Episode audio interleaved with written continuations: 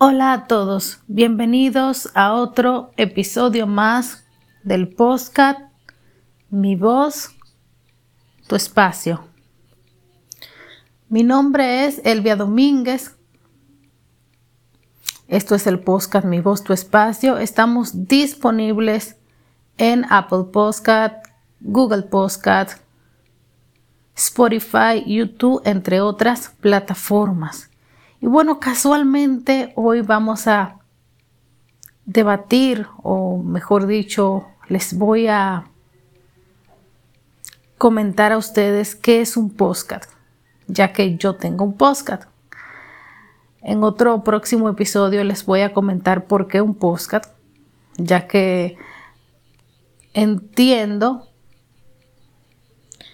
que para la gente de Spotify o Apple Podcast, Google Podcast, entre otras plataformas, Anchor, es como algo normal, pero para la gente de YouTube es un poquito complicado conectar con este tipo de contenidos, eh, sobre todo porque de alguna manera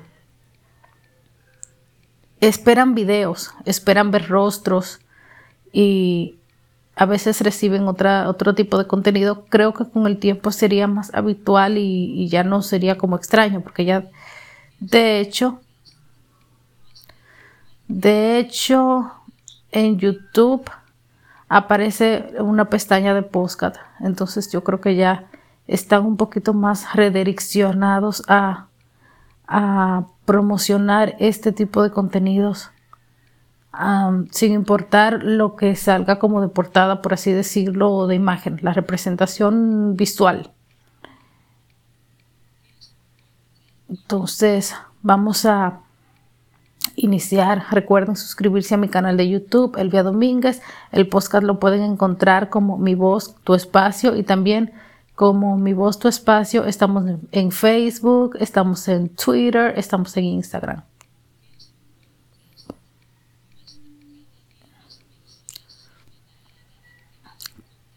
Cada día más personas se unen a la era de generar contenido. Desde los temas más triviales hasta aquellos para un público experto en determinadas áreas lo hacen a través del podcast, el medio más escuchado actualmente. La palabra podcast está formada por dos componentes, la primera parte de la palabra postcat proviene de Apple Apple, mientras que la segunda parte del término inglés empleado para las emisiones de radio broadcast. Un postcat es una grabación de radio digital que está disponible cuando tú quieras. En la mayoría de los casos cuentan con unos o varios locutores que hablan o debaten sobre un determinado tema. Sin embargo, el término postcard no está limitado únicamente al formato de audio, sino que también puede utilizarse para grabaciones y debates en videos, ya que los postcards están prácticamente disponibles bajo demanda, pueden escucharse en cualquier ocasión o en cualquier lugar.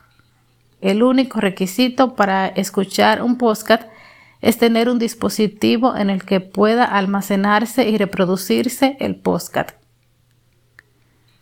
El consumo sencillo y flexible de este medio es una de las razones principales de su éxito. Aunque los postcat llevan tiempo existiendo, en los últimos meses han arrancado con gran fuerza. Hay numerosos postcat de prácticamente cualquier sector, para que cualquier persona interesada en un tema pueda aprender algo nuevo, profundizar en un conocimiento o simplemente entretenerse. Datos curiosos. 1. Los primeros podcasts de la historia se grabaron en 1889 la invención del fonógrafo por parte de Thomas Edison permitió la grabación y distribución de novelas para que éstas fueran escuchadas en vez de leídas. 2. Un siglo más tarde, con el nacimiento de Internet, algunos programas de radio comenzaron a grabar sus emisiones para que los oyentes pudiesen descargarlos con posterioridad. También surgieron emisoras de radio online o amateos que comenzaron a producir sus propios audios y a compartirlos a través de sus páginas web y blogs. 3. El podcasting, tal y como lo conocemos ahora, nació el 13 de agosto de 2004 de la mano del presentador de la NTV, Adam Curry, al que se le ocurrió utilizar uno de los atributos del recientemente creado formado, formato RSS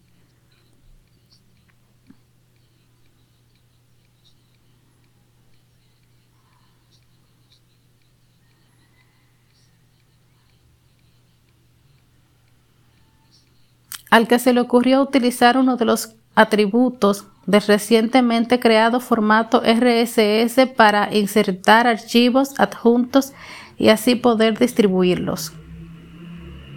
4. El primer podcast español nació en el año 2004 y se tituló Comunicando. En él, José Antonio Gelado, quien conducía un programa de radio en cadenas, se de tecnología llamado Don Ratón. Continúa hablando sobre esta misma temática pero de forma libre e independiente. 5. El podcast más longevo de España es Podcasting de Jaime Cristóbal.